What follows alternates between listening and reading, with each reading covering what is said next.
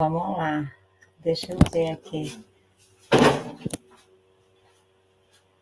Será que eu já estou aqui ao vivo, gente?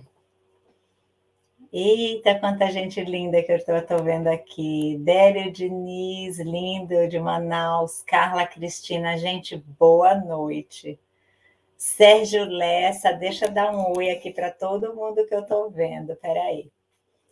Deixa eu pegar aqui que a gente teve que ajustar o mouse diferente para eu poder acompanhar aqui todo mundo. Deixa eu ver. Aldaci, Otacísio, Regina, Geliane, Sandra, Neuza Pacheco, gente, todo mundo muito amado.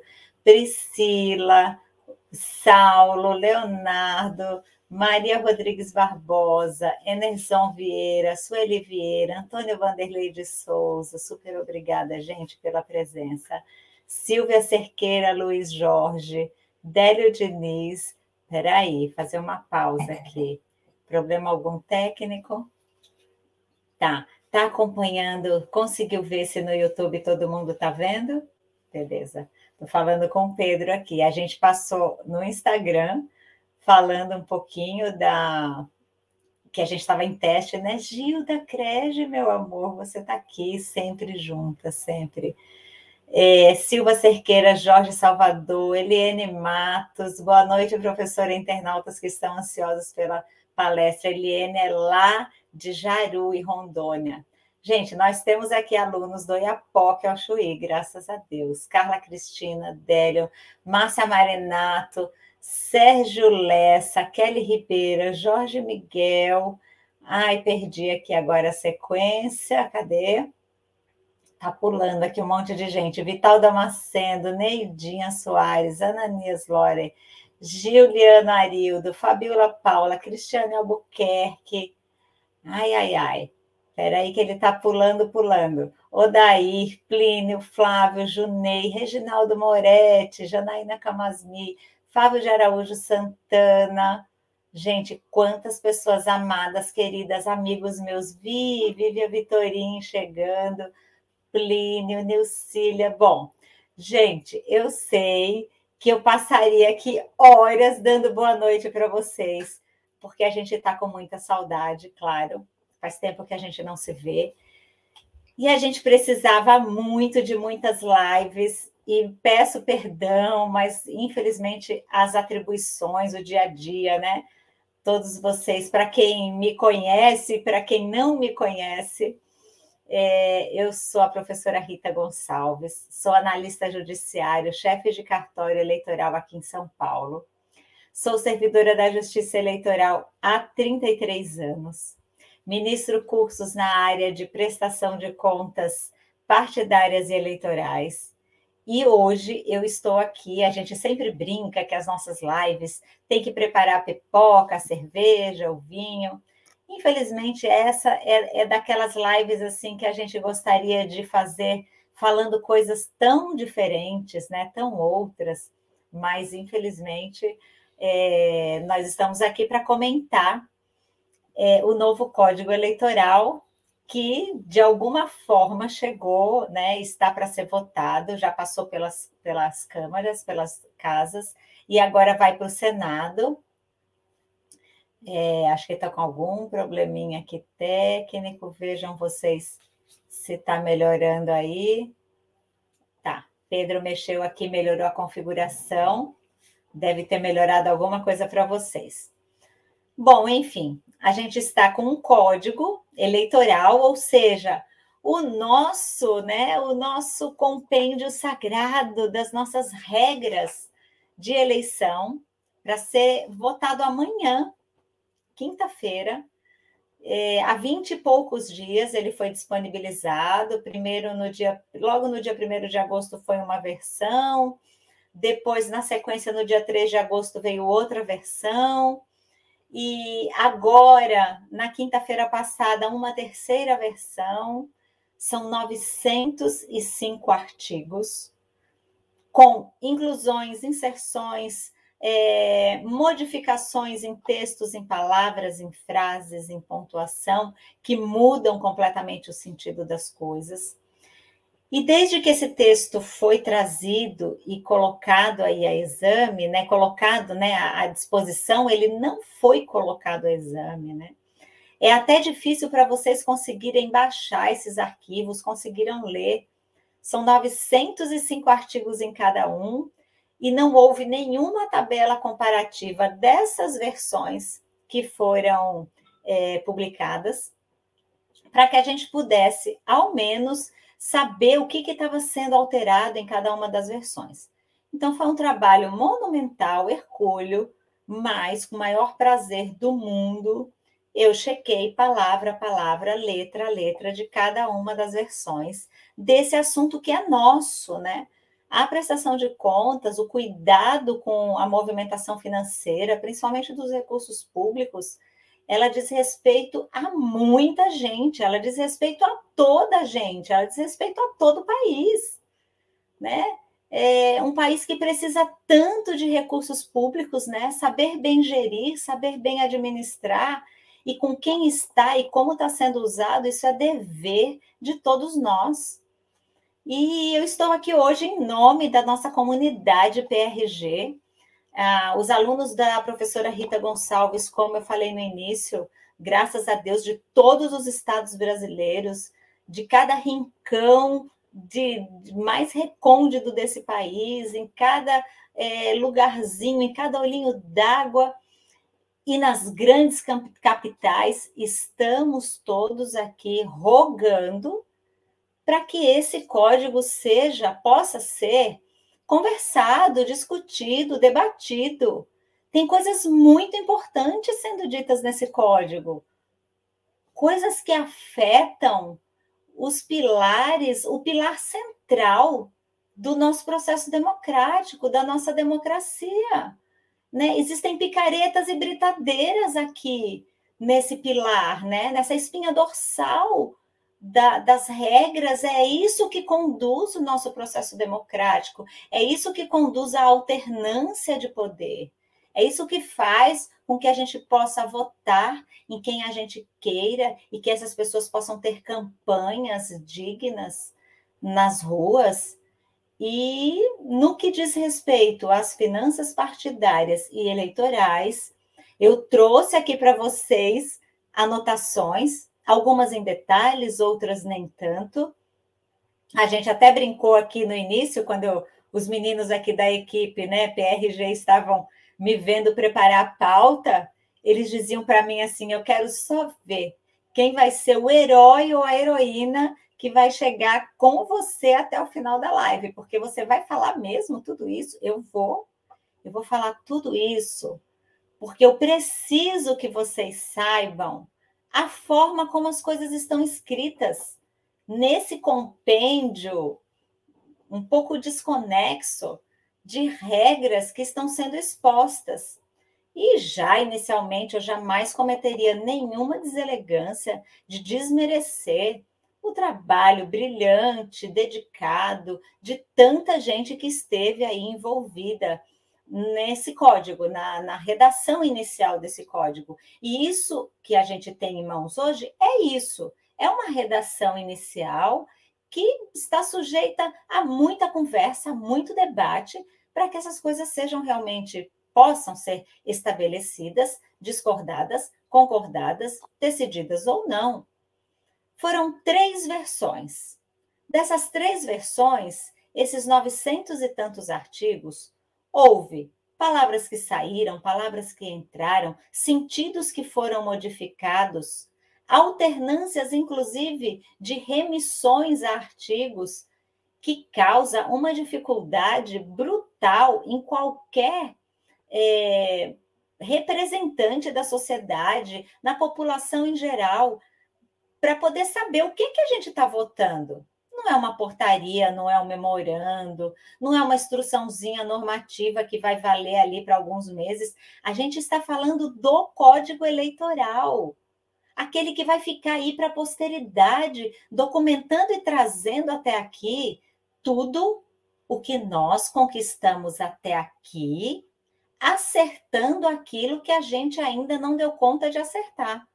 Tem um monte de coisa que a gente gostaria que o código tratasse, meu Deus, Só eu mandei 15 páginas de sugestões, né, para a doutora, para a deputada Margarete Menezes, para o deputado Jonathan de Jesus.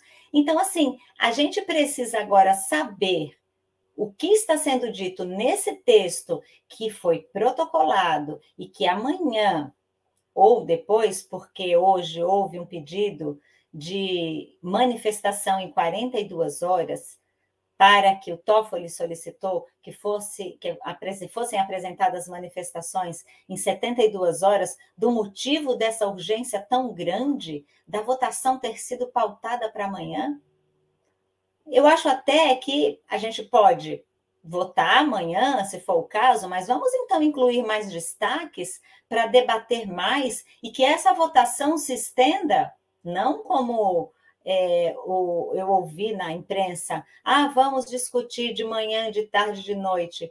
Isso aqui não é caso para discussão de manhã, de tarde, de noite. Isso, aí é, isso aqui é caso para discussão durante semanas, em audiências, onde os representantes da, da OAB possam discutir sobre aquilo que perceberem, os representantes do Conselho Federal de Contabilidade, que também são diretamente envolvidos, já que contador e advogado são profissionais que atuam nessa área diretamente. Os próprios servidores públicos, vamos todos também unir as nossas sugestões e mandar aqueles analistas de prestação de contas Vamos agora, em cima desses artigos que foram colocados, tratar cada um deles. Bom, é claro que a gente não sabe se isso vai acontecer, provavelmente não vai, mas eu quero que vocês saibam o que é que está indo para votação. Amanhã ou depois de amanhã é o que está lá na versão definitiva, depois de eu ter comparado as três versões, item por item, palavra por palavra, naquilo que se referia às nossas contas partidárias e anuais. Eu montei aqueles roteiros que quem já é meu aluno me conhece, aqueles roteiros matadores que eu incluo absolutamente tudo que vocês realmente precisam saber. Agora, tem uma enormidade aí de detalhes que a gente vai tratar depois das nossas aulas. Mas eu sou servidora da Justiça Eleitoral há 33 anos. Eu entrei lá em 1988. Deixa só eu silenciar aqui, desligar, na verdade. Aliás, eu não vou desligar o celular, porque tem um negócio importante aqui. Vou só deixar sem som, porque tem um negócio importante que está nele aqui e que eu vou depois querer falar com vocês sobre isso.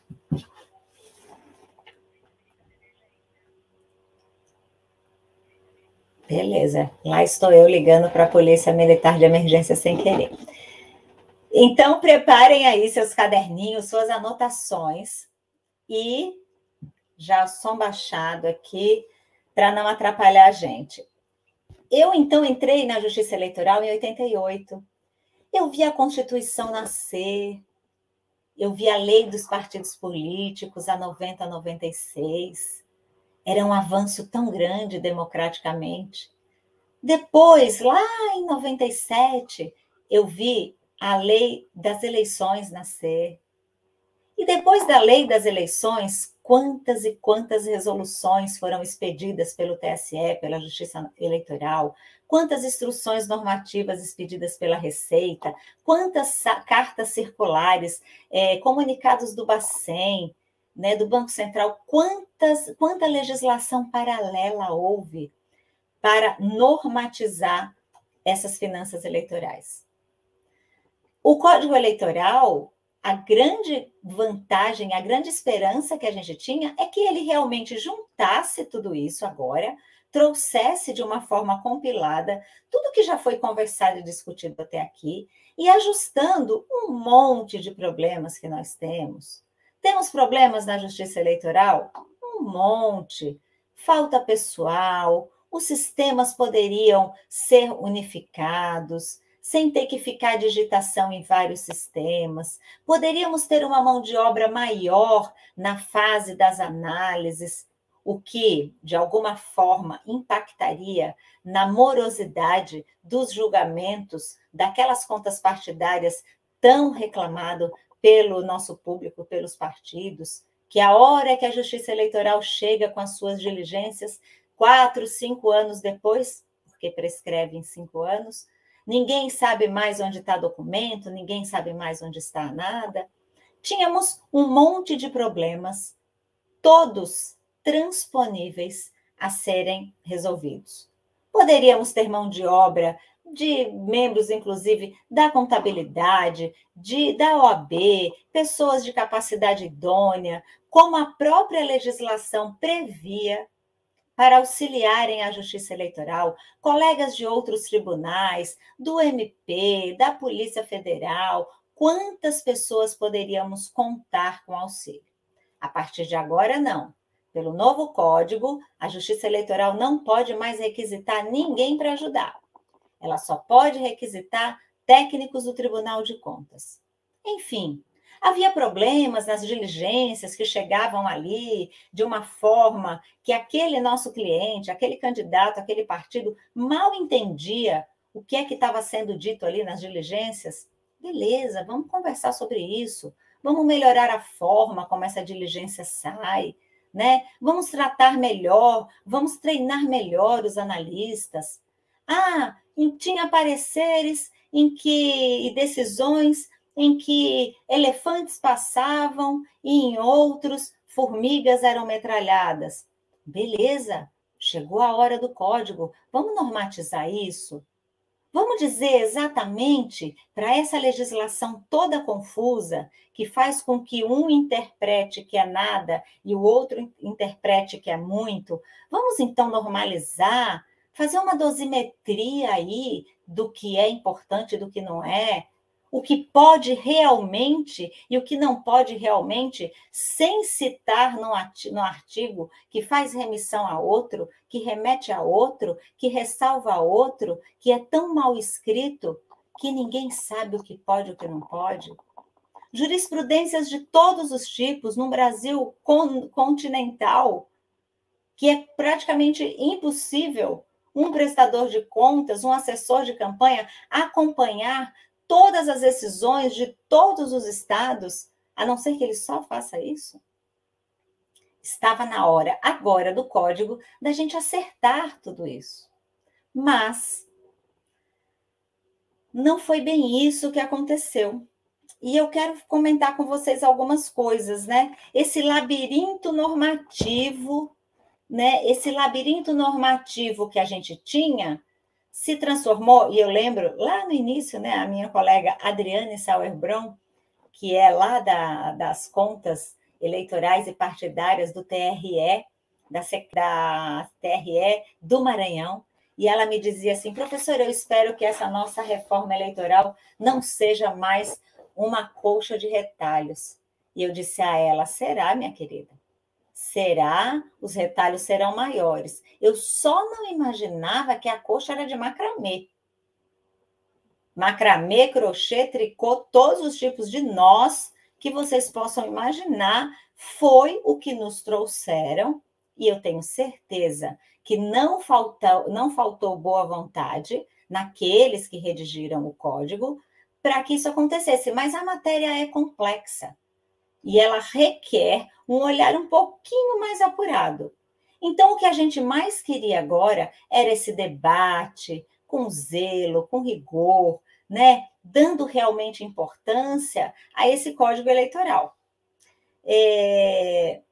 De cara, o código eleitoral novo tira da justiça eleitoral o seu dever constitucional de regulamentar as contas partidárias, ela amputa o seu poder consultivo, ela não permite que ela fiscalize e controle recursos públicos.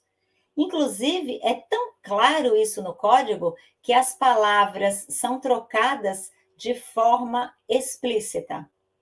Por exemplo, um dos artigos que constava: a Justiça Eleitoral é responsável pela fiscalização do fundo partidário. passa agora a vigorar com a seguinte redação: a Justiça Eleitoral é responsável por verificar os recursos do fundo partidário. Não é esse o dever que a Constituição dá à Justiça Eleitoral. A Justiça Eleitoral tem o dever de normatizar, de controlar, de dar transparência a toda a sociedade, à comunidade em geral, à imprensa, aos órgãos internacionais. Nós somos modelo internacional em transparência de informações nas campanhas. Tivemos aí em épocas de Olimpíadas, em Paralimpíadas, se existisse medalha de diamante, a Justiça Eleitoral Brasileira é medalha diamante na transparência dos recursos que são utilizados, nos bilhões de recursos públicos que são utilizados em campanhas eleitorais e por partidos políticos. Só que o que vemos nesse texto não é aquilo que a gente esperava. Eu vou me restringir aqui na live a comentar unicamente os aspectos ligados às finanças de partidos e candidatos, tá? Eu me policiei muito no preparo, porque senão eu queria comentar um monte de absurdos da propaganda, queria comentar um monte de absurdos dos crimes eleitorais, queria comentar um monte de absurdos como a volta da boca de urna, o transporte de eleitores, a alimentação de eleitores, mas nós não vamos falar nada sobre isso aqui inelegibilidade, a blindagem do candidato após o registro de candidatura. Não vamos falar sobre nada disso aqui nessa live, porque nós vamos tratar agora unicamente das finanças eleitorais, naqueles detalhes que vocês não estão ouvindo e não vão ouvir em live nenhuma por aí. Porque eu tenho lido, ouvido e assistido tudo sobre o assunto. E tem coisas que ninguém comenta absurdas, esdrúxulas, acachapantes. Vamos então falar aqui sobre algumas delas. Bom, o texto posto, ninguém foi convidado a debater, alguns me contestam, não, mas veja só, vários órgãos foram chamados e houve discussões e debates antes. Antes do texto posto, a gente está trocando ideia, a gente não está debatendo o código. A gente debate o código, artigo artigo, quando ele está colocado na nossa mão, quando ele é publicado, quando ele é facilmente localizado. Isso aqui parecia localizar os códigos, eh, parecia coisa do mercado negro. Eu tinha que sair atrás de um e de outro. Você tem aí? Olha, você tem? Olha, me diz aí se você tem. Se você tiver, me dá. Aí outro, você tem? Olha, passa aqui, hein? Se você tiver, me passa. E a gente passava aquilo sabe? Como se fosse uma coisa proibida.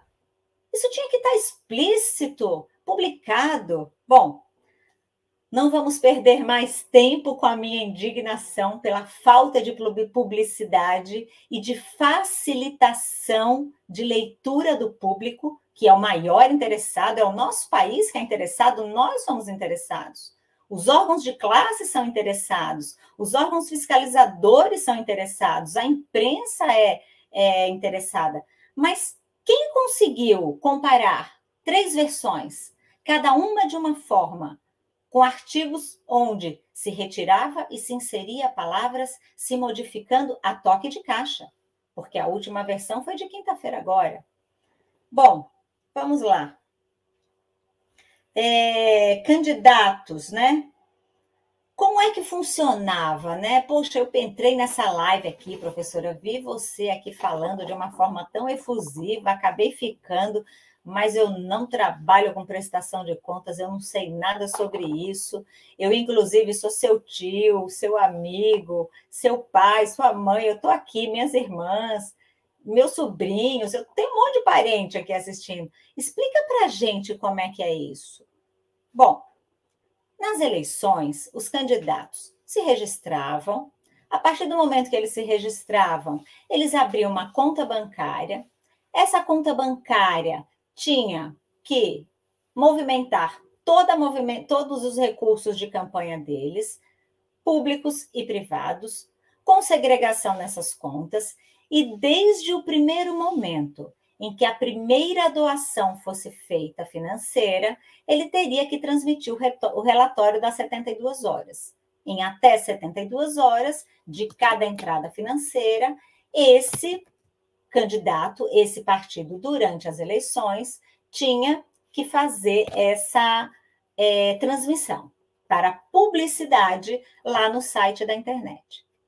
Bom, o Divulga Cande Contas é um portal da internet elogiadíssimo pelos representantes do, da, da OEA, dos Estados americanos, dos observadores da OEA, é, por todas as comitivas internacionais que chegam aqui. Todos ficam de boca aberta com a transparência do Divulga Cande Contas. Como é que é isso, professora? Tudo o que acontece na campanha, de todo e qualquer candidato. Basta ir lá no Divulga Cande Contas, na página do TSE, e você consegue saber tudo sobre qualquer candidato. Você pode ter cópia de todas as notas fiscais, das doações que ele recebeu, você pode acessar a campanha inteirinha, toda a prestação de contas. Pode, inclusive, fazer isso para acompanhar se de fato aquilo que está sendo levado, sendo dado publicidade, de fato é aquilo que está ocorrendo ali na vida daquele partido, daquele candidato. Pois bem, divulga Cande Contas, sensacional, durante a campanha, com essas informações, ele tem o NIGE.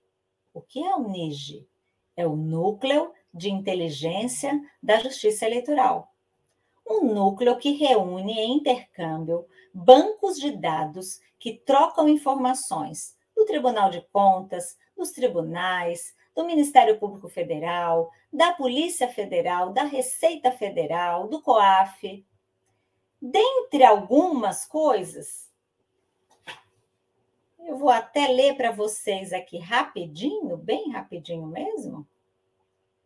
Mas é bem interessante que vocês saibam tudo aquilo que o NIGE pode detectar.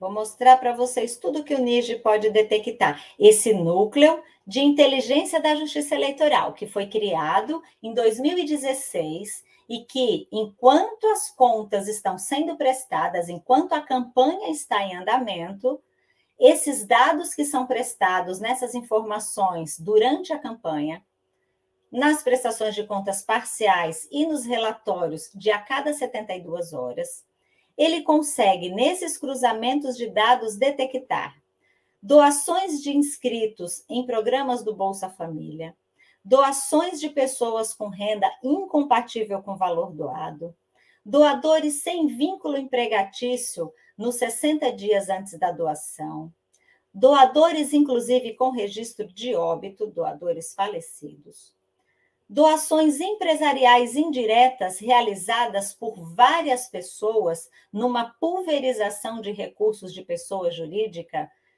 transmutadas, transvestidas travestidas de pessoas físicas, doadores ou sócios diretores de empresa que tenham recebido altos recursos públicos, veículos que estão cedidos, mas que não estejam no nome daquele proprietário que está cedendo, doações cruzadas interpostas pessoas que estão ali burlando a, votação, a doação.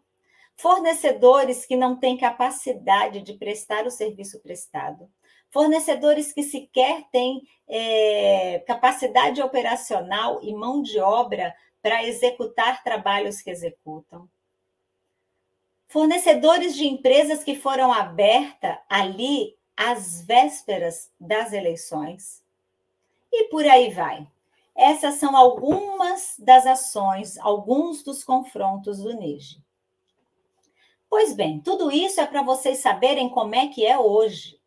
Isso tudo é analisado e na hora que os candidatos e partidos prestam contas de eleição, isso é confrontado e submete-se à apreciação também do Ministério Público para que haja as manifestações, as defesas e que aquelas situações se esclareçam.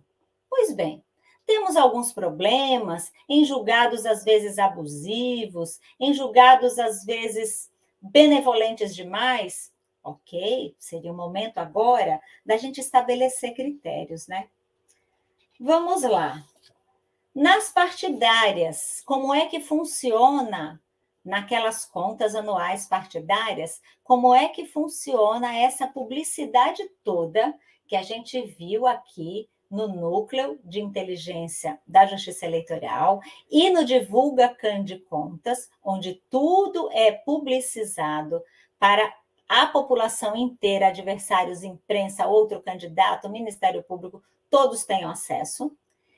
Foi criado em 2018 o Divulga SPCA, porque o SPCA foi criado em 2018, mas o Divulga em 2020.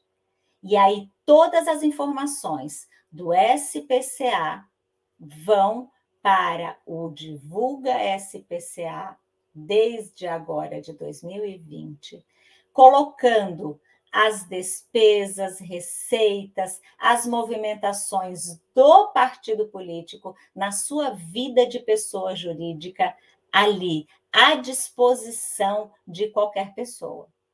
E esses dados que estão lá no site do TSE não são dados criptografados, não. Ah, você vai entrar lá e vai ser a coisa mais difícil de localizar. Não. Você baixa os PDFs das suas notas fiscais, você vê todo mundo que foi doador. E se o arquivo for muito grande para você baixar, por ser uma conta muito grande, você ainda vai ter hora marcada para receber todos os seus dados. Pois bem, agora as contas dos partidos políticos não vão mais ser assim. Elas não vão mais ser prestadas lá no SPCA. Elas vão ser prestadas no SPED. SPED? O que é SPED? É o Sistema Público de Escrituração Digital da Receita Federal. É um sistema de escrituração digital que não tem a menor possibilidade de você fazer análise ou detecção de falhas, comparações, identificar detalhes daquilo que foi movimentado naquela escrituração.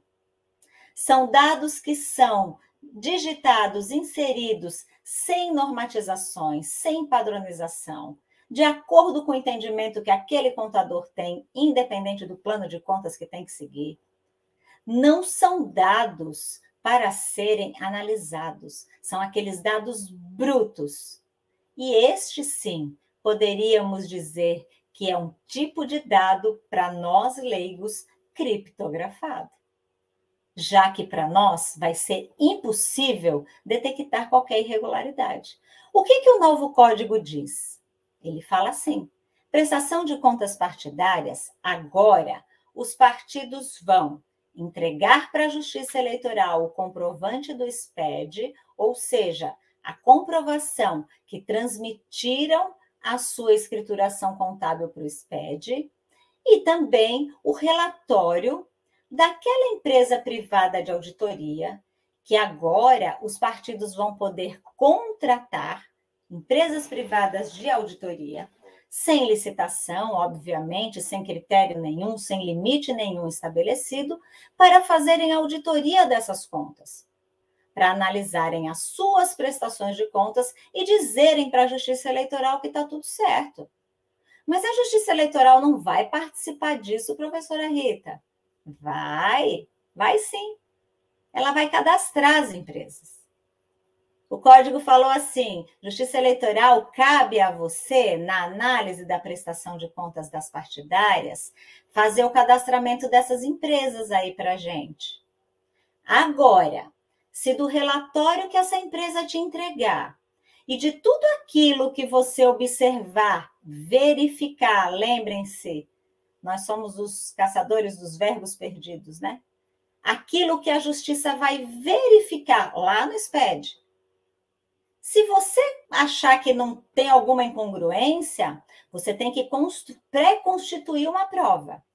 Pré-constitua uma prova e venha impugnar qualquer coisa. Agora tem um detalhe, escrito lá expressamente no código. não pode solicitar nenhum documento de partido, nem de terceiros, se você não tiver a certeza dessa irregularidade que você está apontando como incongruente. Como é que a gente vai comprovar alguma coisa se a gente não pode ter documentos para comprovar e não pode investigar se aquilo está certo ou errado?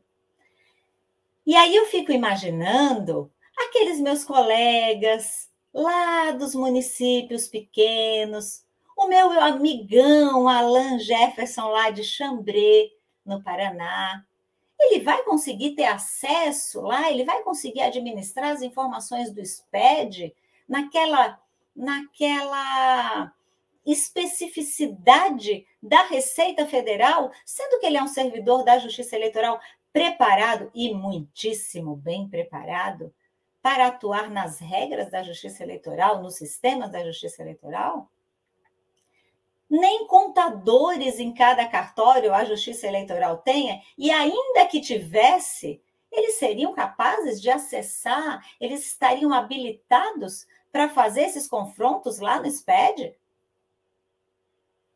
A única forma de desaprovar uma prestação de contas partidária que utiliza bilhões de recursos públicos seria constituirmos uma prova pré-constituída, sem pedir documentos nem a partidos nem a terceiros, que comprovasse de forma irrefutável, naquele procedimento administrativo, com todo o quórum para julgamento, de que aquelas contas foram desaprovadas.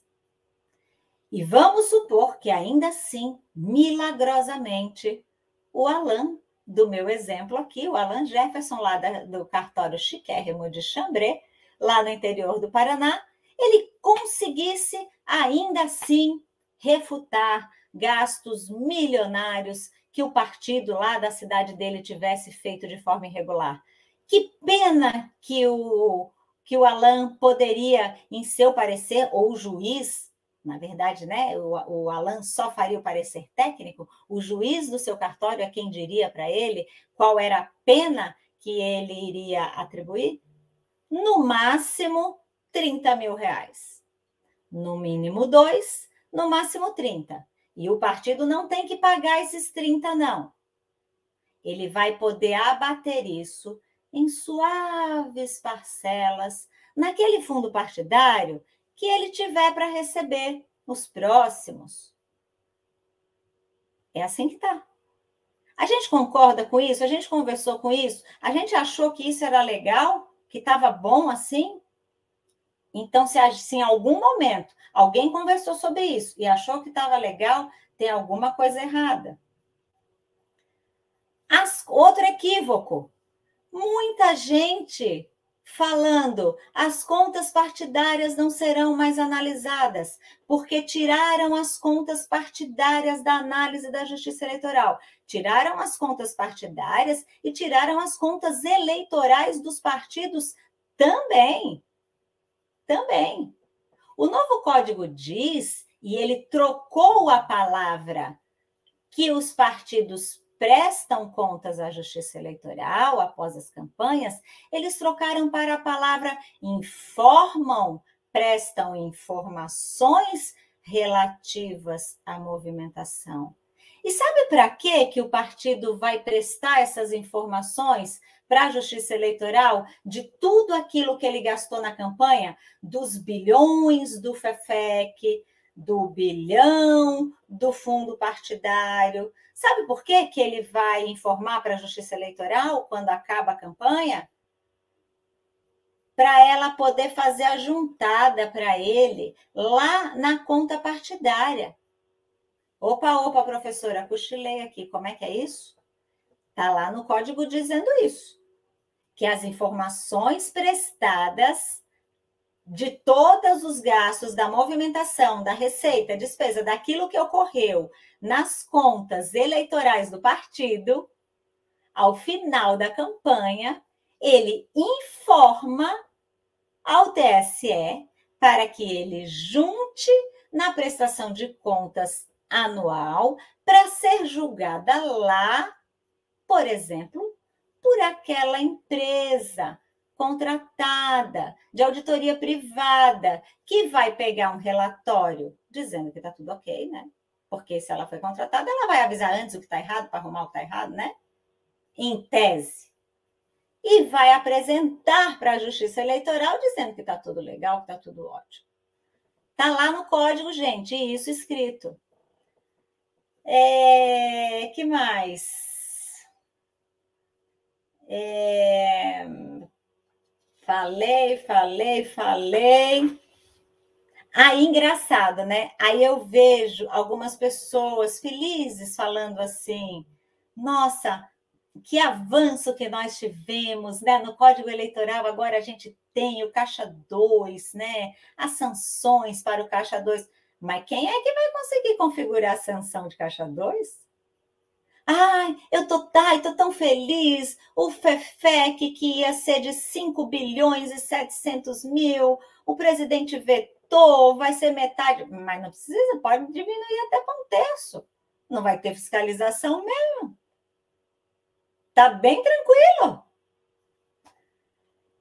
E outra coisa, é, aquela multa dos 30 mil, que se milagrosamente, sem documentos, na bola de cristal, no sonho, porque tem gente que sonha né, com coisa, eu já sonhei várias vezes, com, com soluções de problemas, né? Se a pessoa sonhou qual é a saída e consegue desaprovar a conta, a irregularidade tem que ser muito, mas muito grave. E nada daquilo que tiver sido apurado expressamente escrito pode interferir na participação do partido nas eleições.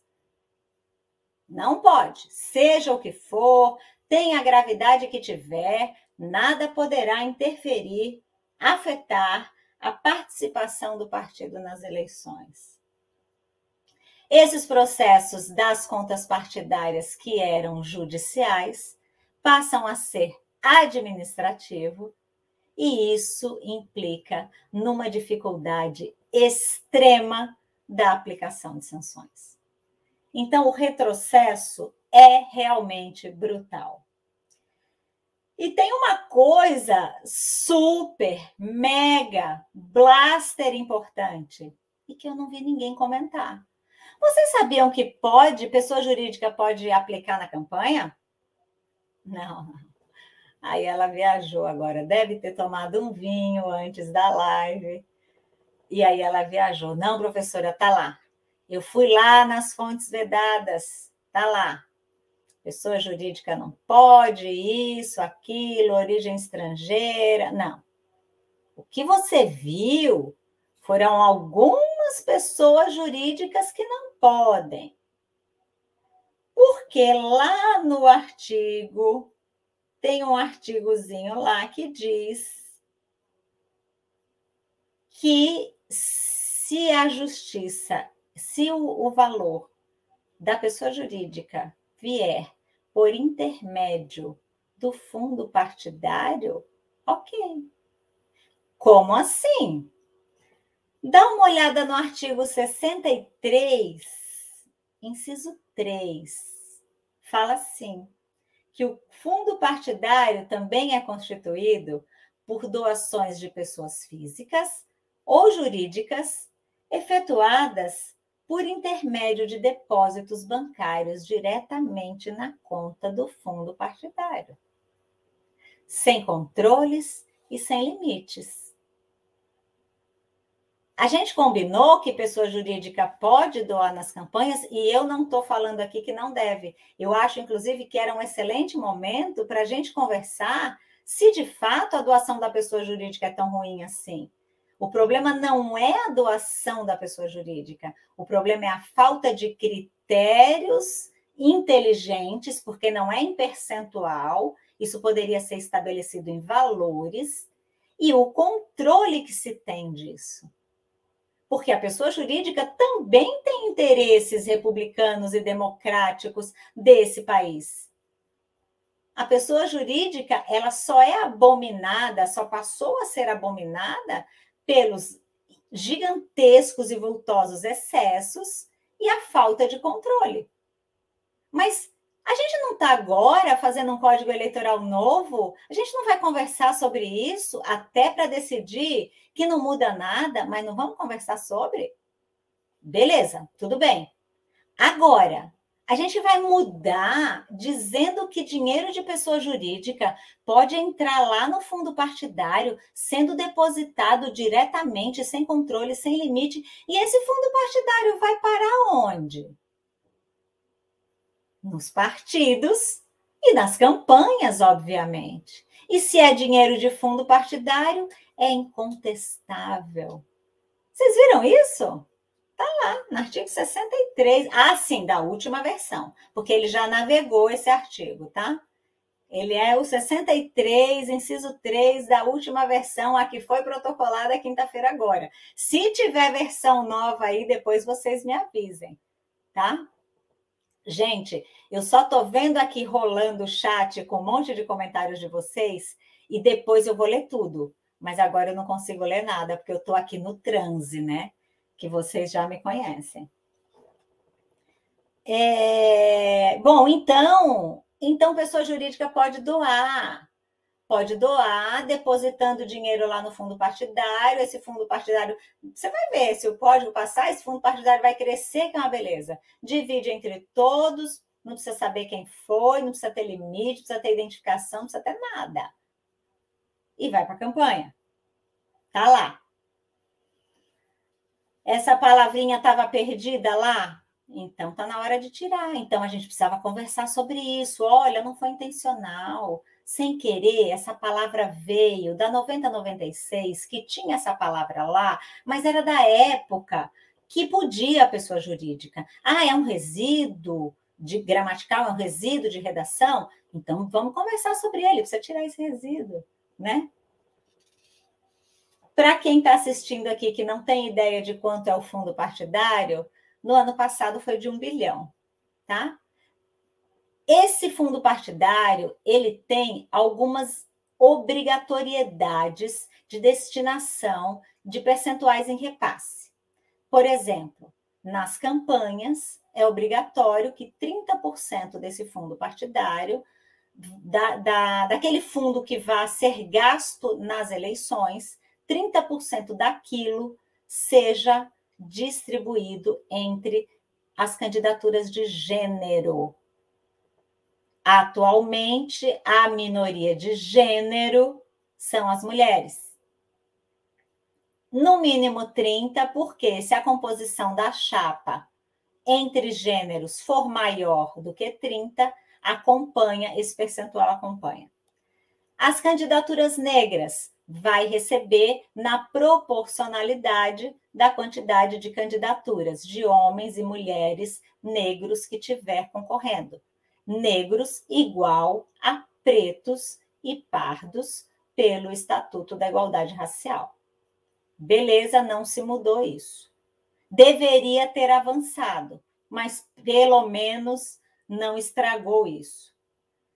5% desse fundo partidário tem que ir para os programas de formação feminina. Aqueles programas que fomentam a participação da mulher, para que quando chegar o ano da eleição, não tenha aquela plantação de laranjal de mulheres que são registradas somente para cumprir cota e que, como vocês viram, basta acompanhar aí os, o, as, as minhas redes sociais, o meu Instagram, é cassação atrás de cassação. Então, uma coisa boa que está no código é que esses 5% que tem que ser aplicado nos programas de formação é, política feminina, ele não pode deixar de ser aplicado no ano e no ano seguinte ser aplicado em campanhas. Isso é uma coisa boa.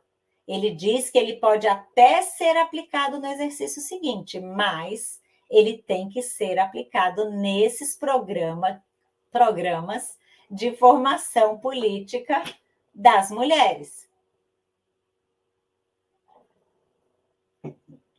Então, isso foi bom. Agora, as fundações. Todo partido tem a obrigação de repassar 20% do total que ele recebe de fundo partidário com as fundações. E essas fundações têm de ser criadas para fazerem sua formação política, a sua seu instituto de doutrinação e de formação política. Pois bem, essas contas das fundações que recebem esses recursos públicos legalmente não podem ser menores do que 20% do total do fundo. Em 2020 foi decidido que a Justiça Eleitoral iria fazer a análise dessas contas das fundações. O que, que o código fala? Não, Justiça Eleitoral não. A gente vai botar essas contas para o MP analisar. Mas sabe o que, que o MP vai analisar? O balanço contábil. Ativo, passivo, imobilizado, depreciação, resultado do exercício. Será que o Ministério Público está com mão de obra capacitada para fazer esse tipo de análise, sendo que existe uma justiça especializada, criada constitucionalmente para fazer isso? E muitos partidos repassam não só 20% para as fundações, repassam até metade dos fundos que recebem para essa fundação. E tem mais uma coisa que o código diz: que se essa fundação não conseguiu aplicar esse valor obrigatório naqueles cursos de doutrinação, educação e formação política, ele pode aplicar em qualquer outra coisa. Qualquer despesa do partido ele pode aplicar, qualquer uma. Mas qualquer uma mesmo. Inclusive, tem um artigo que fala assim. É... que é de acordo que os partidos têm liberdade. Espera aí, para eu não me perder, para não ficar nenhuma informação de fora para vocês. Vocês sabem que no mundo real, é, esses repasses que são feitos para as fundações são feitos já com a intenção de utilizar em outras despesas que não os programas de formação.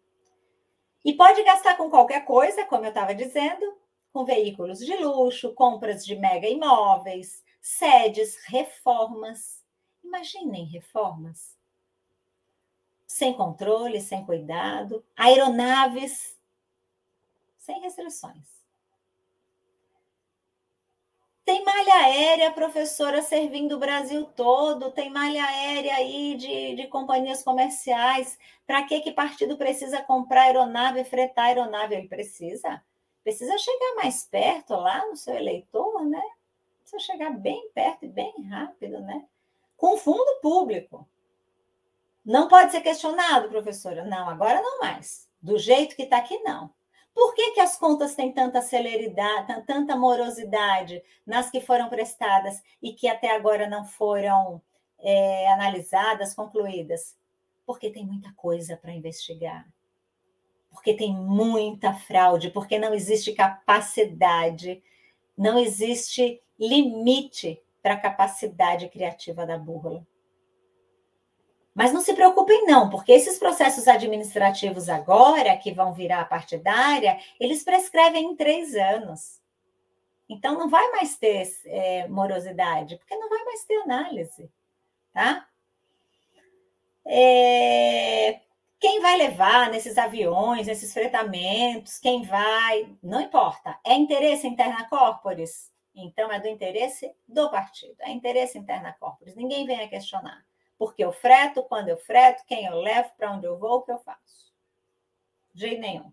Posso estar fazendo uma convenção numa ilha, lá no Pacífico, inclusive, sei lá onde.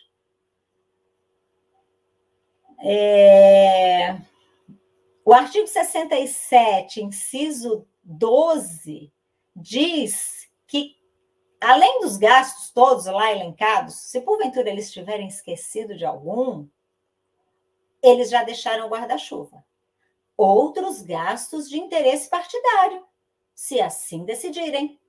Olha que interessante, 67,12. Se alguém esqueceu algo, deixa aí. com total autonomia e discricionariedade para contratar e realizar despesas, textos ipsis literis, lá do código. Mas, professora, pelo menos as multas ficaram de fora, né? Multa não vai poder ser paga com fundo partidário. Será que não? Então, o texto diz que multas por ilícitos penais, atos infracionais, encargos de inadimplência, multa de mora, só não podem ser pagas se tiver comprovado dolo específico? Como assim? Não pode ser paga de nenhum. E outra coisa, está escrito também lá no código que nada poderá deter a entrada de recursos para os fundos partidários. De que forma que isso é dito, profa? Artigo 63, parágrafo 2 diz assim: não serão objeto de limitação ou contingenciamento as despesas orçamentárias da União destinadas à constituição do fundo partidário. Que tal? Nada pode deter. Não há contingenciamento no planeta que possa interferir na dotação orçamentária da União para o fundo partidário. Esse fundo partidário que ninguém vai fiscalizar. A empresa contratada vai. A empresa contratada da auditoria sem licitação, que, sem limite, do jeito que ele quiser. Entrega o papelzinho com o SPED para a Justiça Eleitoral. E tem mais uma coisa Diz lá no código assim: justiça eleitoral, você tem que cumprir fielmente tudo que tiver aqui nesse regramento. Você tem que dar fiel cumprimento, ipsis literis. E se por acaso você escrever aí algo a mais, se as suas normas não nos agradarem, a gente pode caçar agora as normas do poder judiciário, normatizador e controlador das regras impostas pelo legislativo. A gente conversou sobre isso em algum momento? É amanhã a votação. A gente, a gente falou disso? Não seria bom a gente falar disso? FEFEC. FEFEC é o Fundo Especial de Financiamento das Campanhas. Quando parou a possibilidade, quando encerraram as doações por pessoas jurídicas, criou-se o FEFEC, que é o Fundo Especial de Financiamento de Campanhas, que é o financiamento das campanhas pelo nosso país. Foram 2 bilhões e 34 milhões na eleição de 2020 e agora veio a proposta de 5 bilhões e 700. O nosso presidente vetou e não se sabe aí em quanto ficará. E é aquilo que eu já falei para vocês. Sem fiscalização, pode até ficar pelo meio. Como é que é o FEFEC? Como é que funciona isso? Bom, o partido, na sua executiva nacional, vai decidir quanto que ele destina para cada um. Se ele decidir que ele tem quatro ou cinco candidatos estrategicamente ali na, na sua estratégia político-partidária, que são aqueles para quem ele deve fazer a doação desses recursos, assim ele vai fazer. E os 30% das mulheres, como é que é? Não é para dividir entre todas as mulheres? Não. Se ele decidir que os 30% do total do FEFEC que ele recebe, ele vai destinar para uma única mulher em nível nacional, seja lá qual for a que ele escolheu, ele vai poder fazer isso. Porque o código não impede que ele faça nada disso. Com muito menos transparência, porque justiça eleitoral não fiscaliza mais o FEFEC. Vocês entenderam? O FEFEC, ele vai ser prestado contas dele nas contas eleitorais do partido. Conta eleitoral do partido vai para o TSE para ele fazer a juntada lá nas contas anuais que serão analisadas pela empresa de auditoria privada. Ah, mas aí o TSE, então, a Justiça Eleitoral audita nas contas dos candidatos. Uhum. Segura a peteca aí que você vai ouvir o que falam dos candidatos. A maioria esmagadora dos candidatos vão continuar sem acesso ao FEFEC, o que continua sendo um grande absurdo, porque o fundo foi criado justamente para ajudar essa população, principalmente aqueles que precisam mais, porque os grandes não precisam de dinheiro público, têm suas fontes, têm seus, suas, seus rendimentos próprios, têm seus fundos partidários, enfim, tem seus doadores aí de campanha, mas é isso. Também tem que aplicar nas candidaturas negras, nas, nos candidatos e candidatas negros, na proporção que estiver ali registrados naquele partido, também tem direito ao FEFEC. Maravilha. Tanto FEFEC quanto fundo vão poder ser distribuídos, repassados, feito material em conjunto, gastos compartilhados entre qualquer candidato, seja ele qual for, de qualquer partido. Coligado, não coligado, inclusive usa-se a expressão que podem ser repassados para candidatos de forma direta, indireta e cruzada, para garantir. Porque direta e indireta já diria tudo, né? Mas fez questão de colocar aí cruzada. Ou seja, uma veemência no desejo registrado de que esses, de que esses recursos públicos possam ser de fato compartilhados entre todos de qualquer forma.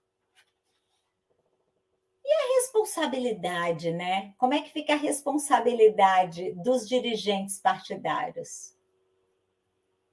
Eles somente vão responder, se for acaso, né? Vamos supor, aquele super cartório que conseguiu milagrosamente, na efeméride do destino, conseguiu desaprovar uma conta.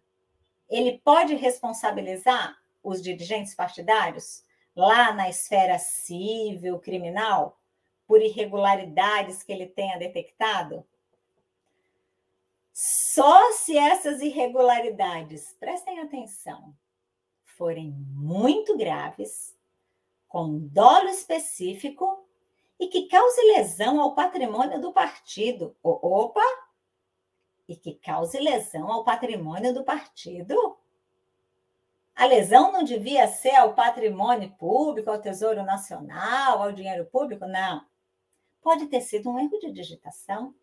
Então, será que a gente não tinha que rever esse artigo até para arrumar esse erro? Eu quero crer que tenha sido de digitação, porque se o, responsa se o responsável pela direção partidária só pode responder civil e criminalmente se ele lesar o patrimônio do partido, para o mundo aí. Cadim, esquece Cadim, expressamente está lá, nada de Cadim para representante partidário. Bom, então, nas campanhas, já comentei aqui com vocês o que acontece, né? É, informa aquelas informações, o, o TSE vira aquele que faz a juntada, manda a juntada lá para as contas anuais. E aquelas informações, professora? Olha, eu acho que você está exagerando. Porque eu lembro de ter lido na última versão, falava no relatório das 72 horas, falava na prestação de contas parcial, que candidatos e partidos estão obrigados a fazer. Inclusive, a parcial é lá em setembro, uma única vez, e a, a 72 horas a cada entrada de recurso nas contas bancárias. Pois é. Só que talvez você não tenha lido o que vai, o que vem adiante. Se você não informar nada disso, omissões nas transmissões das 72 horas e nas parciais, isso não quer dizer nada. Se na prestação de contas final você informar. Uai, mas se eu tenho que informar na prestação de contas final, eu não tenho, eu estou descaracterizando uma obrigação ou duas que eu tinha lá atrás, porque quando eu informo durante a campanha, eu dou publicidade para a sociedade, para o meu adversário, para o MP, para os outros partidos. Eu dou publicidade do que está acontecendo na minha campanha, até para que possa ser comparado o que eu estou informando e do que está acontecendo na minha, na minha campanha na rua. Não, não, não, não, não. Não se preocupe com isso. Isso não vai levar à desaprovação. Isso é mera formalidade. Vai constar na final? Não esquenta a cabeça. Como é que era antes isso? Se você trouxesse a sua prestação de contas parcial com informações que não eram condizentes com a sua movimentação de campanha no período que antecedia a sua eleição, no seu período de campanha é, antes da final, isso levava a omissão e, portanto, desaprovação das contas. Mas agora não. Tá lá para constar que assim o povo enche menos o saco, lê lá que tem 72 horas parcial e fica feliz. Tá? Mas está lá dizendo que não, que não precisa se preocupar com isso. E o candidato? Qual que é a responsabilidade do candidato sobre suas contas? Ele tem que ter contador, ele tem que ter advogado, né? E qual é a responsabilidade do candidato? É solidária, o contador e o administrador financeiro, se ele tiver? É, tá lá dizendo que é. Mas tem um detalhe. Ipsis literis o candidato não pode responder, ele não é responsável por erros ou fraudes cometidos em qualquer forma de doação que chegue para ele. Essa responsabilidade não é de candidatos ou partidos. E também erros formais, materiais, técnicos, isso não é responsabilidade do candidato. Uai, e vai prestar conta para quê? é faz de conta, é brincadeira, não, não é responsável por, por tudo que entra e não é responsável por tudo que sai. Não é responsável por erros materiais, formais, técnicos, doações fraudulentas, por erros cometidos. É responsável pelo quê? Era mais prático colocar que as contas são apresentadas, deverão ser aprovadas e publicadas. Ou, ou isso aqui é um equívoco e a gente não teve tempo de conversar sobre isso e ninguém percebeu que estava assim e a gente poderia estar conversando e debatendo sobre isso. Professora, sua live chama avanços e retrocessos. Não teve nenhum avanço? Teve. Já falei um lá atrás.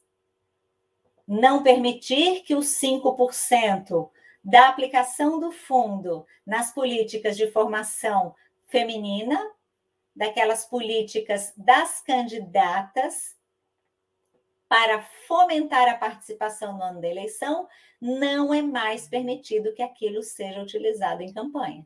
Beleza. Mas temos outras notícias boas. As multas dos bancos. Bancos agora têm multas de 30 mil se ele não identificar os depósitos na conta, porque todo depósito tem que estar identificado na conta. 30 mil de multa se ele não encaminhar para a Justiça Eleitoral aqueles extratos que ele é obrigado a entregar no mês seguinte, relativo ao mês anterior de todas as campanhas. E uma multa de 60 mil reais para os bancos que causarem óbices, que estabelecerem dificuldades para a abertura de conta dos candidatos. Isso é uma coisa maravilhosa que aconteceu. Maravilhosa, porque todo mundo, uma grande parte dos candidatos, foi imensamente prejudicada nessas eleições, tendo contas, inclusive, desaprovadas ou aprovadas com ressalvas, sendo que a FEBRABAN já tinha enviado um documento ao TSE dizendo que nenhum candidato poderia ser prejudicado, poderia ter suas contas desaprovadas ou aprovadas com ressalvas em razão dos problemas que os, que os bancos enfrentaram na pandemia, tendo que restringir atendimentos, etc, etc, etc. Bom, tem aí agora 60 mil, vocês vão abrir as contas no dia que pegarem o CNPJ. Outra coisa boa, limite do autofinanciamento, os 10% foram mantidos os 10%, infelizmente, os 10% do limite de gasto para o cargo ao qual concorre. Continua o limite de autofinanciamento, o limite do candidato, do candidato doar de recursos próprios continua sendo esse. Porém, naqueles municípios em que esse limite de gastos for menor ou igual a 120 mil, esse percentual sobe para 30%. Então, isso foi ótimo, porque quando você dá um respiro no limite de gastos do candidato, você inibe caixa 2. Então, um candidato de um município de 12 mil, é, que tinha como limite de gastos 12 mil, ele só tinha 1.200 ali para aportar de recursos próprios, financeiros e estimáveis. E aí, mais um ponto positivo. O, o código segrega de forma expressa também que as doações estimáveis em dinheiro, aqueles 40 mil em cessão de uso de bens móveis, imóveis ou prestação de serviço, aqueles que o candidato possa aportar usar seu imóvel, usar os veículos, aquilo ali não é mais, não está contido no limite dos 10% financeiro. 10% financeiro é uma coisa, 40 mil para os estimáveis é outro. Igualzinho era para a pessoa física até aqui. Também estabeleceu uma coisa muito bacana o veículo do candidato, veículo do próprio candidato, não precisa mais ser registrado lá na prestação de contas, o que dá também um respiro na utilização do limite de gastos. Ele não vai precisar registrar o seu veículo próprio lá. Mais uma coisa muito boa, deixou claro que o aporte de 10% na doação de titular e vice é individual, por óbvio, depois dessa confusão toda de entendimentos aí que nós tivemos em 2020, e era óbvio que não dá para comparar limite de doação com limite de gasto, como muitos fizeram. Ah, mas a interpretação é que a chapa é única. A chapa é única para fazer gastos.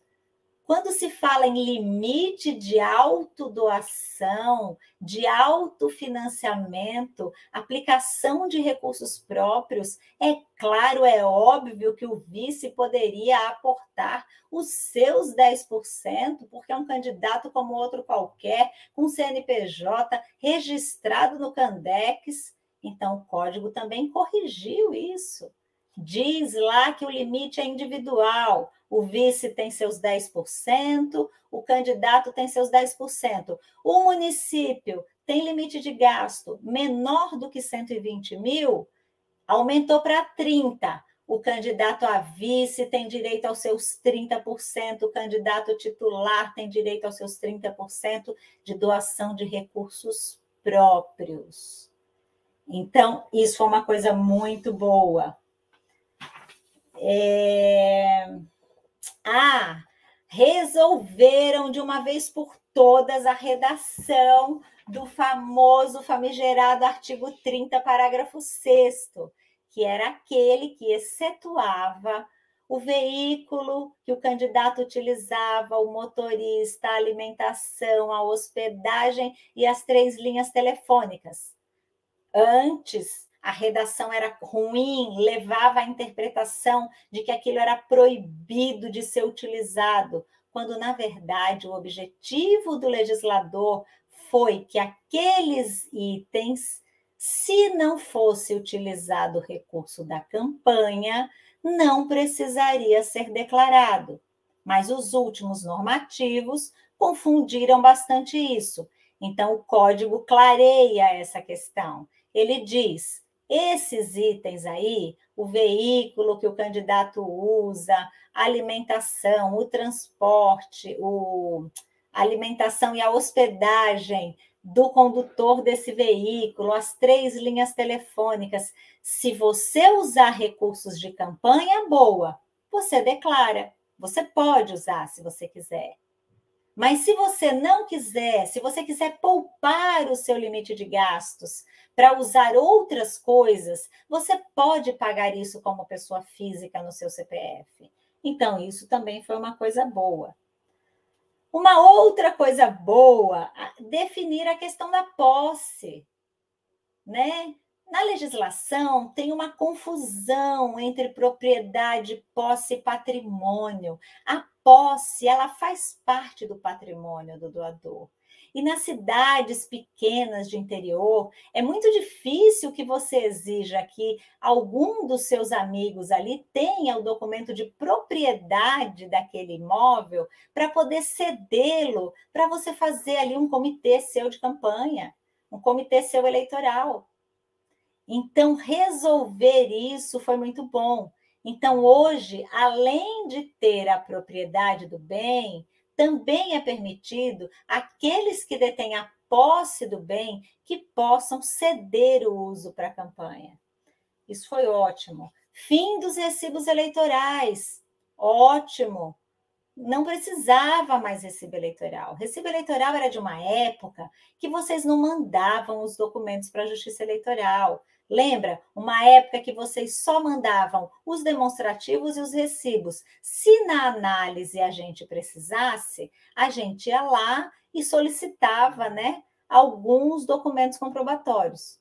Já que toda a documentação agora é enviada via SPCE, pelo menos eu presumo que vai ser, porque na lei não fala nada de como vai ser esse envio. Vamos ver o que, que o TSE vai normatizar. E assim mesmo tem que normatizar com cuidado, porque senão eles caçam a normatização do TSE. Uma vez que esses documentos já vão todos e que os financeiros são comprovados pelos extratos bancários, acabaram os recibos eleitorais. Na, no último curso nosso, eu já falava para vocês: essa é a última eleição com recibo eleitoral. Alguém vai perceber que não há mais necessidade.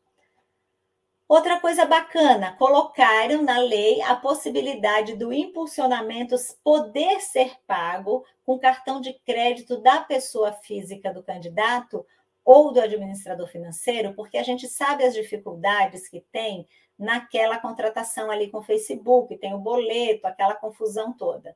Pode pagar com cartão de crédito, desde que o reembolso para esse valor que foi gasto no cartão de crédito da pessoa física do candidato ou do administrador financeiro sejam pagos com recursos que transitaram pela conta de campanha. Ótimo. Gastos com contador e advogado continuam fora de qualquer limite sem ser registrados. E aqui eu gosto sempre de registrar minha posição, que por sinal não é a posição de uma boa maioria aí do pessoal, dos meus colegas analistas e de uma série de pessoas, inclusive da imprensa, mas na minha humilde opinião, você condicionar o pagamento de advogado e contador ao limite de gastos de campanha é uma forma de você impedir que o candidato de fato exerça, ali a sua campanha. Eu vou dar um exemplo que vai ficar bem claro o que eu estou falando. Vamos supor que eu moro aqui numa cidade de interior, Águas de Lindóia, aqui pertinho. Limite de gastos lá, 10 mil, 12 mil, né? Vamos colocar esse limite baixo. Quantos municípios aí vocês conhecem com municípios baixos? Vamos supor que eu não seja da Justiça Eleitoral e que eu decidi que eu vou sair candidata. Decidi que eu quero me candidatar. Com qualquer nível de discernimento, de esclarecimento, de cultura, de informação que uma pessoa que se candidata é, e que tem responsabilidade sobre o que está fazendo, a primeira providência é: eu quero contratar o melhor e a melhor advogada ou contador e contador que eu puder. o melhor ou a melhor, contador e advogado.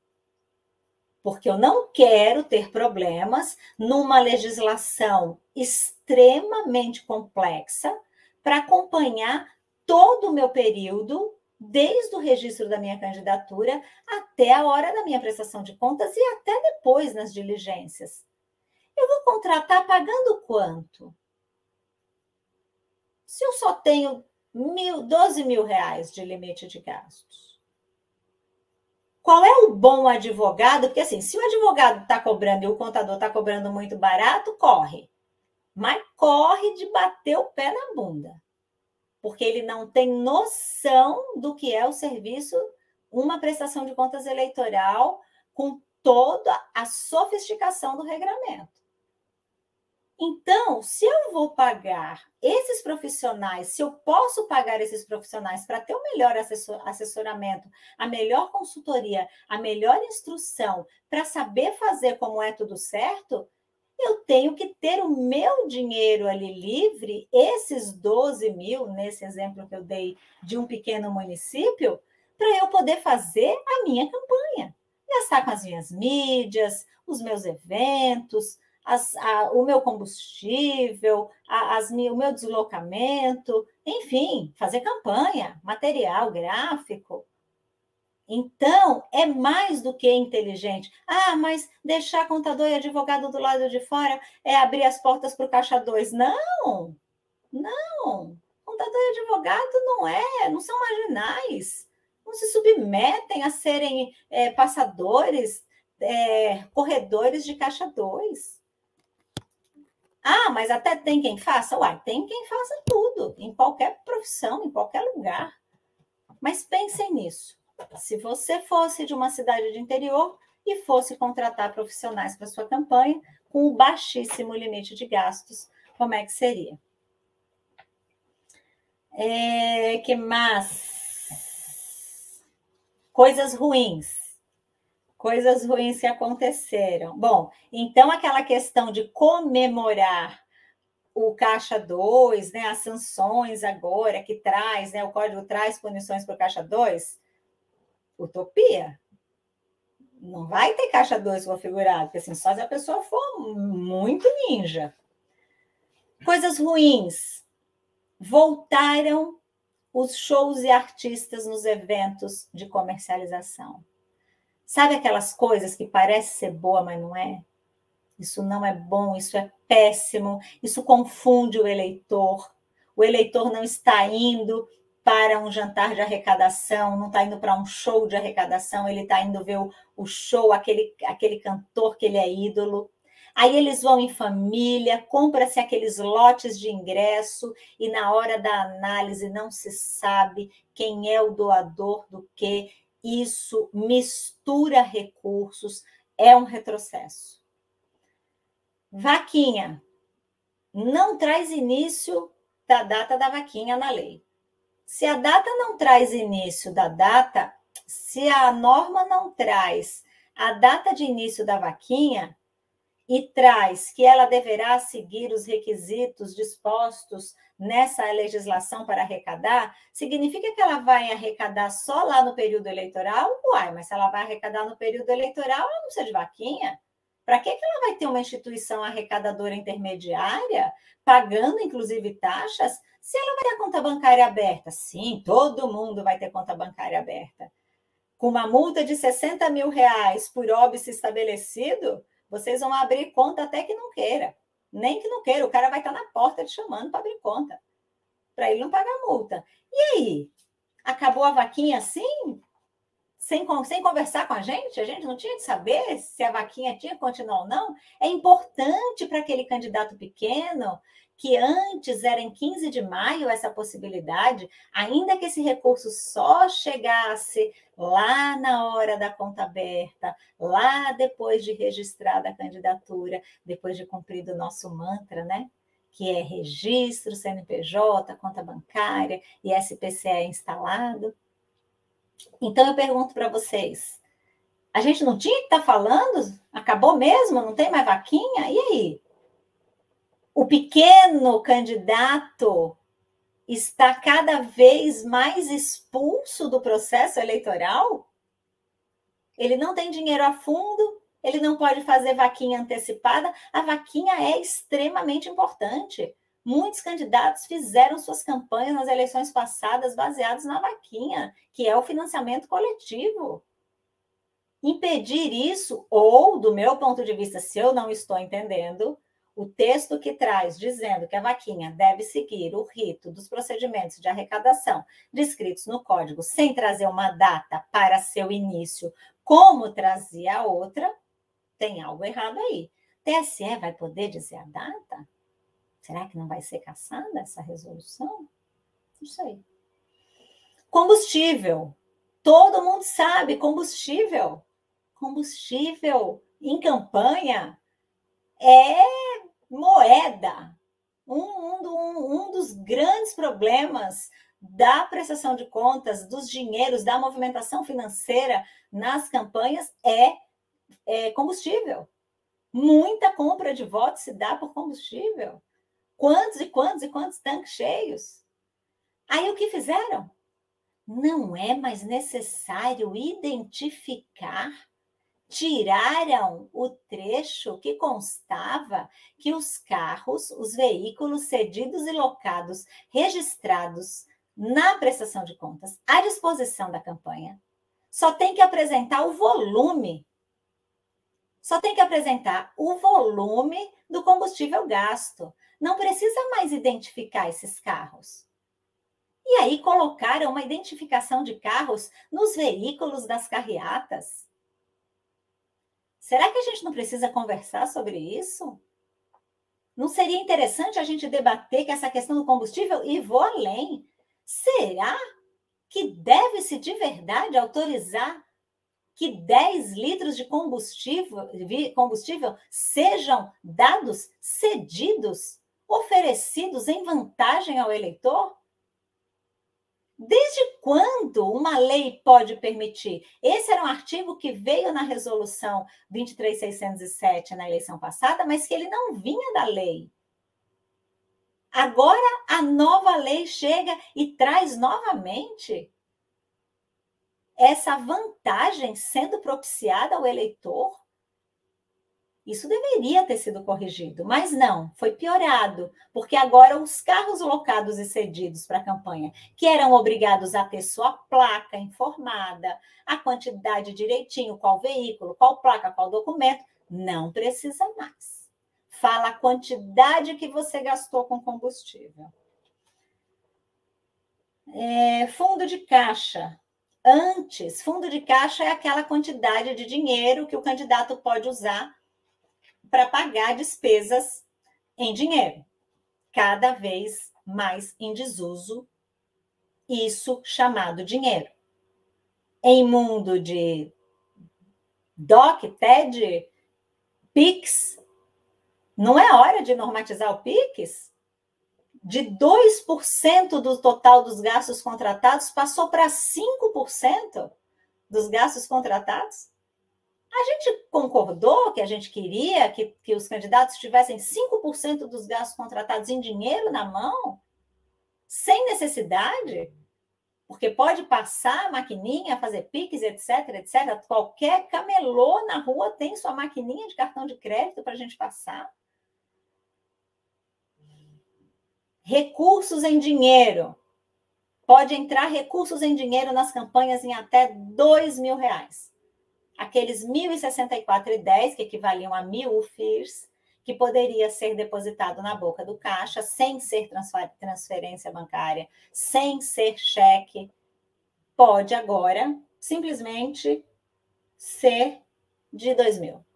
Até 2 mil, venha de onde vier, coloque lá o nome que colocar daquele doador identificado, vai ser aquele que vai fazer aquela permissão.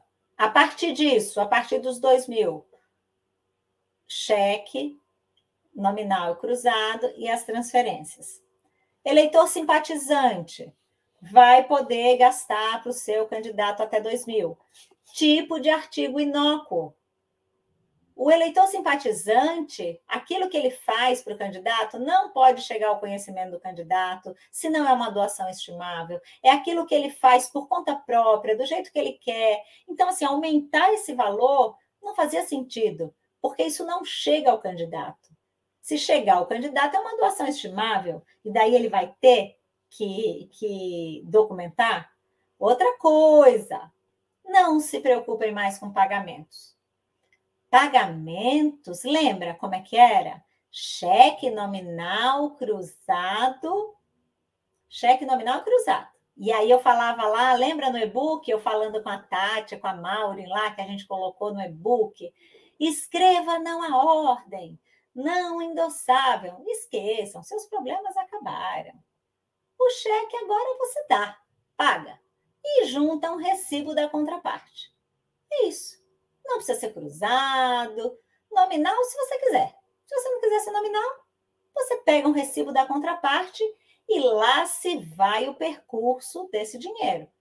Porque para onde foi, ninguém sabe. Você vai ter um recibo ali frágil que não é suficiente para amparar gastos, inclusive de recursos públicos. Estão fortes aí ainda? Tem alguém comigo ainda aí? Ninguém foi embora? Está acabando. Contratação de pessoal. Gente, contratação de pessoal pelos partidos será submetido ao regime jurídico de cargos e comissões da 8.112 de 90. E, e, epa! A Lei 8.112 de 90 é a que estabelece as regras entre servidores públicos federais e administração pública. Qual a intenção aí? Para que isso? Comissão de pessoal regido pela 8.112? Ah, a gente precisa conversar sobre isso, não precisa, não? Eu não entendi. Talvez vocês entendam e possam me explicar, mas a gente não tinha que contar para a sociedade, para todo mundo, que tem isso aqui que a gente pode não estar concordando? E mais, a situação da dobrada. Não resolveram a situação da dobrada mais um código eleitoral. E a questão da dobrada, que é o material de propaganda conjunto entre dois candidatos, está mais confuso do que já era. Porque na hora que fala do material impresso que tem que ser registrado na conta de quem efetuou o gasto, tiraram a palavra em conjunto. Ou seja, não é mais material impresso é, é, é promovido, patrocinado, sei lá, fabricado em conjunto. Agora é só material impresso. Mas na linha de baixo fala. E o estimável tem que ser lançado nas contas de quem recebeu. Ou seja, tá mais confuso. Gente, o código eleitoral não resolver a dobrada, a gente precisa conversar. Não dá mais para a gente ir adiante no mundo pós-pandemia, mundo VUCA, BANI, VUCA, sei lá, todas as teorias aí do mundo moderno e a gente ainda está discutindo como é que vai lançar a dobrada, os profissionais ainda vão sofrer com isso, me desculpa, mas a gente não pode deixar esse código passar sem pelo menos a dobrada resolver. Não, mas o TSE vai normatizar, não vai não. Não vai não. Porque se ele normatizar e não for fiel ao que diz isso aqui, ele vai ser caçado. E o que que diz isso aqui? Quem sabe? De tão confuso que está. É, que mais? Os eleitos passam a ser julgados só. As contas dos eleitos têm que ser publicadas até o dia 12 de março. Isso foi bom, foi ótimo, porque não havia sentido naquela sangria desatada de analisar os eleitos ali às vésperas da diplomação, porque fosse o que fosse que ali se detectasse, seguiria em processos específicos, com ritos próprios, com direito à ampla defesa, contraditório, enfim, tudo aquilo que o nosso sistema oferece. Oferecia, oferece, oferecerá, quem sabe.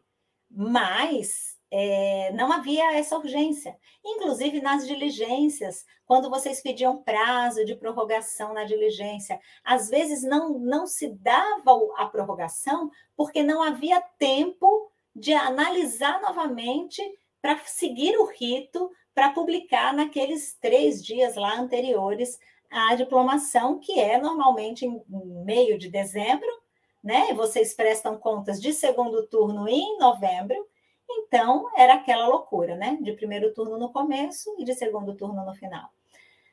Então, gente, estamos aí quase chegando às nove horas da noite. Esse é um resumo, tá? Detalhes maiores nós vamos conversar nas nossas aulas, nos nossos cursos. Depois que for aprovado, depois que for modificado.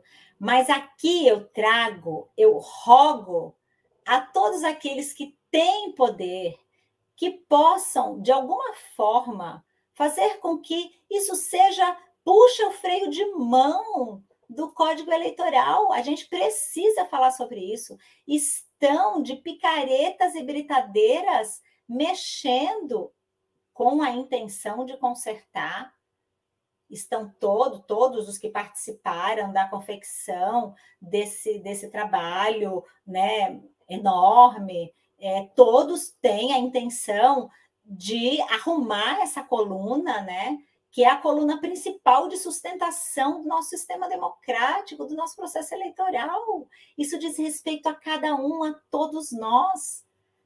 Então, nós rogamos aqui a família PRG, apenas representada por mim, que puxem o freio de mão do Código Eleitoral e vamos conversar sobre isso. Sei que vocês têm milhares de perguntas, não vou conseguir ler todo mundo aqui, com certeza, mas lerei após o término da live. Vocês me acham no profe... Professora Rita Gon no Instagram, vocês me acham no Professora Rita Gonçalves no Facebook. O nosso WhatsApp, que o Vital, Pedro, José Roberto sempre atendem, é o 11 9 8668 3140 e vocês vão poder enviar mensagens, é, perguntas sobre essa live de hoje. No Instagram, tudo que vocês me perguntam, respondo também de, no ato. E-mail, contato arroba professorarita.com.br. Não me perguntem sobre casos concretos, por ser servidora da Justiça Eleitoral, sigo rigorosamente os limites éticos que impõe ao meu cargo. E desejo que vocês leiam as três versões para que vocês possam ver a evolução. A primeira versão era horrível, a segunda era hum, sofrível, mas foi melhorando, e a terceira ficou nisso. Esperamos aí o que virá. Quero desejar para vocês uma excelente noite. Espero que tenham gostado. Fiquem com Deus. Um beijo.